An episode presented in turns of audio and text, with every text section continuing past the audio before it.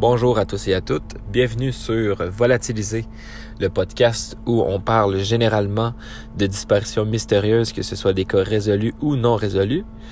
Et pourquoi je dis généralement, c'est tout simplement parce qu'aujourd'hui c'est un épisode bonus. Encore une fois, je sais que ça fait longtemps qu'il n'y a pas eu de nouvel épisode et puis euh, je suis très heureux de vous en, de vous en faire un nouveau aujourd'hui. Un épisode que je crois que vous allez beaucoup aimer. Un épisode que j'aurais pu mettre dans la prochaine saison de Volatiliser, puisque oui, il va y avoir une prochaine saison de Volatiliser. Pour ceux qui... Euh, c'est la première fois qu'ils arrivent sur le podcast, eh bien, euh, il y a eu trois saisons de Volatiliser. Euh, en fait, c'est 10 épisodes, 10 disparitions mystérieuses par saison. On en a fait maintenant 30. Il va y en avoir une quatrième. Et je suis euh, présentement en transition entre la euh, l'ancienne saison et la nouvelle saison. Donc, euh, entre deux saisons, je fais des épisodes bonus où on va parler de d'autres choses que des disparitions, que ce soit des, des, meurtres ou des trucs, des trucs variés, mais qui restent quand même dans le mystère et et qui reste quand même dans, le même euh, dans le même sujet pareil. Euh, j'ai entre autres parlé aussi euh, de la Seconde Guerre mondiale, des trucs qu'on y retrouvait, des, des meurtres, etc. Donc des histoires quand même assez sordides, mais des histoires true crime qui sont vraiment sont vraiment intéressantes. Aujourd'hui, c'est un épisode que j'aurais pu mettre dans la prochaine saison, et je vais euh, vous expliquer pourquoi j'ai décidé de ne pas le mettre. Mais tout d'abord, je vais vous faire euh, quand même un petit résumé de l'histoire. Euh, il, s'agit en fait de l'histoire de Natasha Ryan. et l'histoire s'est déroulée le 31 août 1998. Donc ça fait maintenant plus de 23 ans que cette histoire s'est déroulée. C'est une histoire assez incroyable et puis, euh, c'est parti. Je vais vous expliquer à la fin pourquoi j'ai décidé de pas le mettre dans la, euh, dans la prochaine saison. Mais pour ceux qui s'ennuient des disparitions mystérieuses, en voilà une. Donc le 31 août 1998, Jennifer Kerwin a déposé sa fille, Natasha Ryan, 14 ans, à l'école secondaire Rockhampton.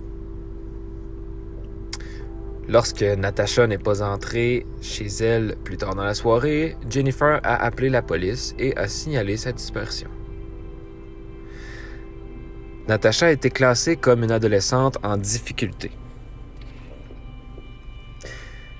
Euh, entre autres à cause des, euh, des, antécédents de suspension à l'école, euh, de consommation de drogue, d'automutilation, etc combiné au fait qu'elle s'était enfuie de chez elle un mois plus tôt et que la police euh, n'a pas pris la dispersion euh, très au sérieux au début en pensant que c'était encore une fois une fugue. En juillet, Natasha a été retrouvée euh, deux jours plus tard, cachée dans un motel avec son petit ami de 22 ans, Scott Black, un livreur de lait. La police a supposé que Natasha s'était de nouveau enfuie avec Scott, mais quand ils ont frappé à sa porte, il a insisté sur le fait qu'elle n'était pas avec lui et qu'il n'avait aucune idée d'où elle était. Donc pour vous faire un petit résumé, euh, Natasha euh, avait fugué en juillet. Et là, on est en août. On est le 31 août. Et un mois plus tôt, Natasha avait fugué. Et euh, voilà, les autorités ont, retrouvé Natacha dans un, dans un motel, dans une chambre de, motel, avec son petit ami. Elle était cachée là, et puis, euh, et puis voilà. C'est pourquoi qu'un mois plus tard, eh bien, on n'a pas pris vraiment ça au sérieux, dans le sens qu'on s'est dit, bon, c'est encore enfui.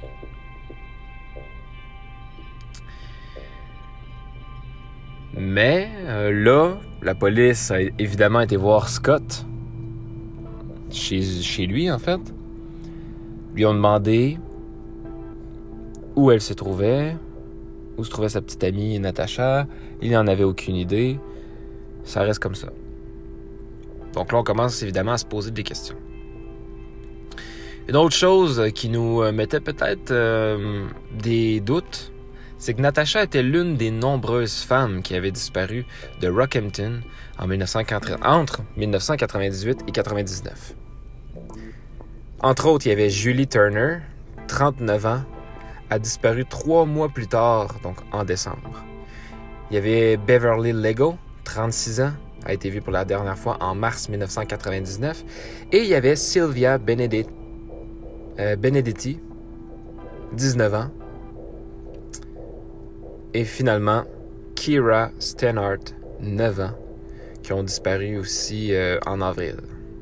Donc Sylvia et euh, Kira, donc 19 ans et 9 ans, ont disparu les deux en avril. Les autres, c'était en mars 99 et en décembre. Une recherche approfondie a été lancée, évidemment. Je pense que c'est pas une surprise que la ville a été paralysée par la peur lorsqu'ils ont réalisé qu'un tueur en série fou était en fuite. Plus de 100 volontaires se sont rassemblés dans l'espoir que Natacha soit retrouvée vivante, si jamais elle était retrouvée. Alors que les heures se transformaient en jours et que les jours se transformaient en semaines, les parents de Natasha, Jennifer et Robert, craignaient qu'elle ne soit victime d'un meurtre et ils étaient convaincus qu'ils ne reverraient plus jamais leur fille. En mai 1999, un homme du nom de Leonard John Fraser, surnommé plus tard le violeur de Rockhampton, a été accusé du viol et du meurtre de la petite Kira, 9 ans. Alors qu'il était en prison dans l'attente de son procès, il a avoué les meurtres de Natasha, Sylvia, Beverly et Julie et a même dessiné une carte indiquant où les autorités pouvaient localiser les restes de Natasha, mais ils n'ont jamais été retrouvés. La bonne nouvelle, c'est que Leonard John Fraser, évidemment, euh, avait été arrêté. Donc, euh, on a finalement su c'était qui le tueur en série qui se promenait et qui, euh, qui, faisait disparaître toutes ces, toutes ces jeunes femmes. En mai 2001, après près de trois longues années de deuil pour leur fille bien-aimée, les parents de Natacha ont organisé un service commémoratif à l'occasion de ce qui aurait été son 17e anniversaire et ont fait leurs derniers adieux. Leur mariage n'a pas pu résister à la tragédie et les parents de Natacha ont finalement divorcé. Huit jours après le début du procès pour meurtre, le procureur Paul Rutledge a annoncé que Leonard Fraser n'était pas coupable du meurtre de Natasha Ryan. Alors que des bruits de choc remplissaient la salle d'audience, le père de Natasha s'est presque effondré d'incrédulité. Parce que oui, il a été révélé qu'une note anonyme avait été envoyée à la police avec l'emplacement de Natacha. En effet, il s'avérait que Natacha était toujours, a, fait, a toujours été bien vivante. Vivant avec Scott à seulement cinq minutes de la maison dans laquelle elle avait grandi.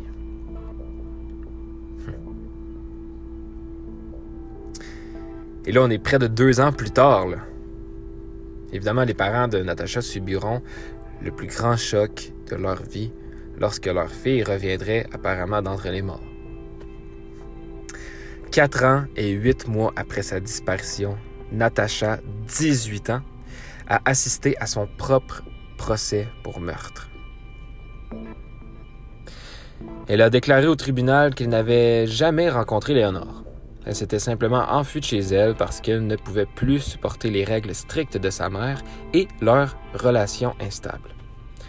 Natacha détestait son école, sa maison et sa vie, alors elle s'en est trouvée une nouvelle. Natacha a affirmé que pendant qu'elle se cachait, elle avait commencé à se repentir de sa décision et avait un fort désir de réparer sa relation avec sa mère, mais elle a estimé que le mensonge avait duré trop longtemps et qu'il était beaucoup trop tard. Sans la note anonyme qui aurait été écrite par un parent de Scott, Natasha serait probablement restée morte. Natasha et Scott s'étaient efforcés de dissimuler son existence. Elle avait passé près d'une demi-décennie à l'intérieur. Natasha tirait les rideaux pendant la journée et se cachait dans un placard de la chambre lorsque les invités rendaient visite à Scott. C'est exactement là que la police l'a trouvé, accroupi, lorsqu'ils ont perquisitionné son domicile le 10 avril 2003. Scott a été condamné à rembourser 16 000 dollars de l'enquête policière qui avait coûté 151 000 et il a dû passer un an en prison pour parjure. Natacha, elle, a été condamnée à payer une amende de 1000 dollars et n'a jamais fait l'objet d'accusations criminelles. Elle a ensuite signé un contrat avec 60 Minutes et le magazine australien le plus vendu, Woman's Day, qui lui a payé plus de 120 000 dollars pour des interviews exclusives. Natasha et Scott se sont mariés en 2008 et ont vendu des photos du mariage à Women's Day pour 200 000 dollars. Le couple a maintenant trois enfants ensemble et Natasha travaille comme infirmière. Leonard Fraser est décédé d'une crise cardiaque en 2007 à l'âge de 55 ans alors qu'il purgeait sa peine à perpétuité pour les meurtres de Kira, Sylvia, Beverly et Julie, dont tous les corps ont finalement été retrouvés. Voilà l'histoire. L'histoire, ma foi, quand même incroyable euh, de Natasha, euh, Natasha Ryan. J'espère que cette histoire vous aura plu. Moi, c'est une histoire qui m'a euh, c'est une histoire que j'ai beaucoup aimée. C'est une histoire que, que j'aurais pu mettre, comme j'avais dit dans, dans, le, dans le premier. Euh, dans le premier épisode, tout simplement parce que c'est une disparition et finalement elle revient. Les raisons pourquoi j'ai pas mis, c'est tout simplement parce que j'avais pris la décision de ne plus faire de disparitions euh, mystérieuses qui ont été retrouvées. Je vais les faire en bonus mais je ne les ferai pas. Euh, je les ferai pas pendant en fait les euh, les saisons. Je préfère prendre. Euh, en fait, je préfère garder la place à ceux qui ont réellement jamais été retrouvés et qui ont peut-être une chance de se faire retrouver dans l'avenir. Je préfère faire connaître leur histoire avec les saisons et puis faire connaître leur visage, un peu comme ça a été le cas avec Holy Clark, etc., qui, que j'ai qu'on avait fait en fait un podcast quelques mois après sa disparition et qu'elle a finalement été retrouvée euh, pas si longtemps là, ça fait pas euh, ça fait quelques mois. Mais voilà. Ça a été euh, je préfère euh, quand même ça.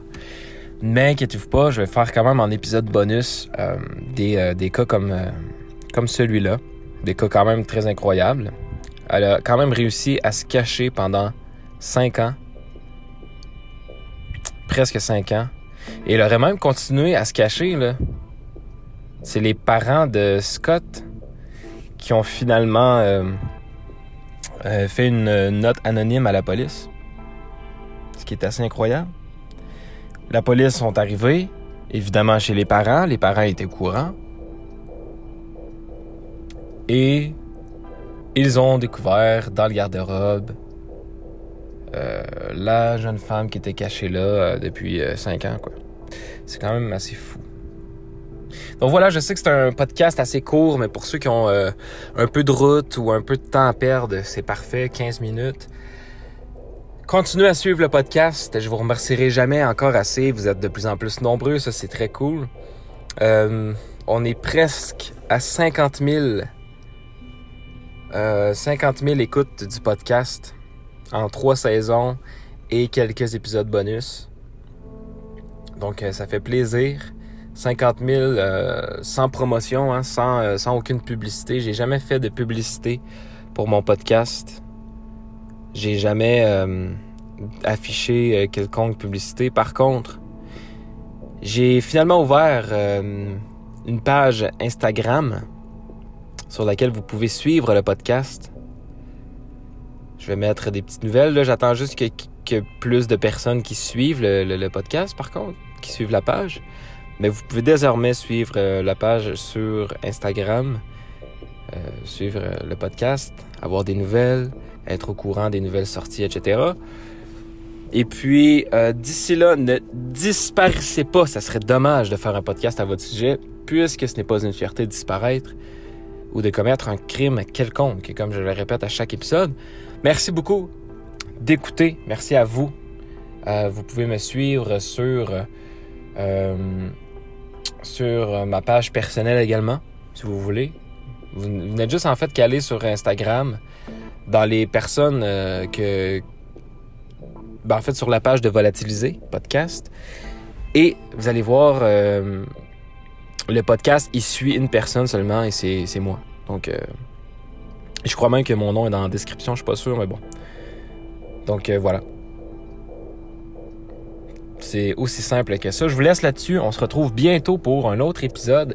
Et quand je dis bientôt, c'est pas dans un mois encore, euh, puisque tout de suite après, je vais enregistrer euh, un autre podcast qui sera pas nécessairement long, encore une fois, mais euh, je crois que ça va bien s'écouter.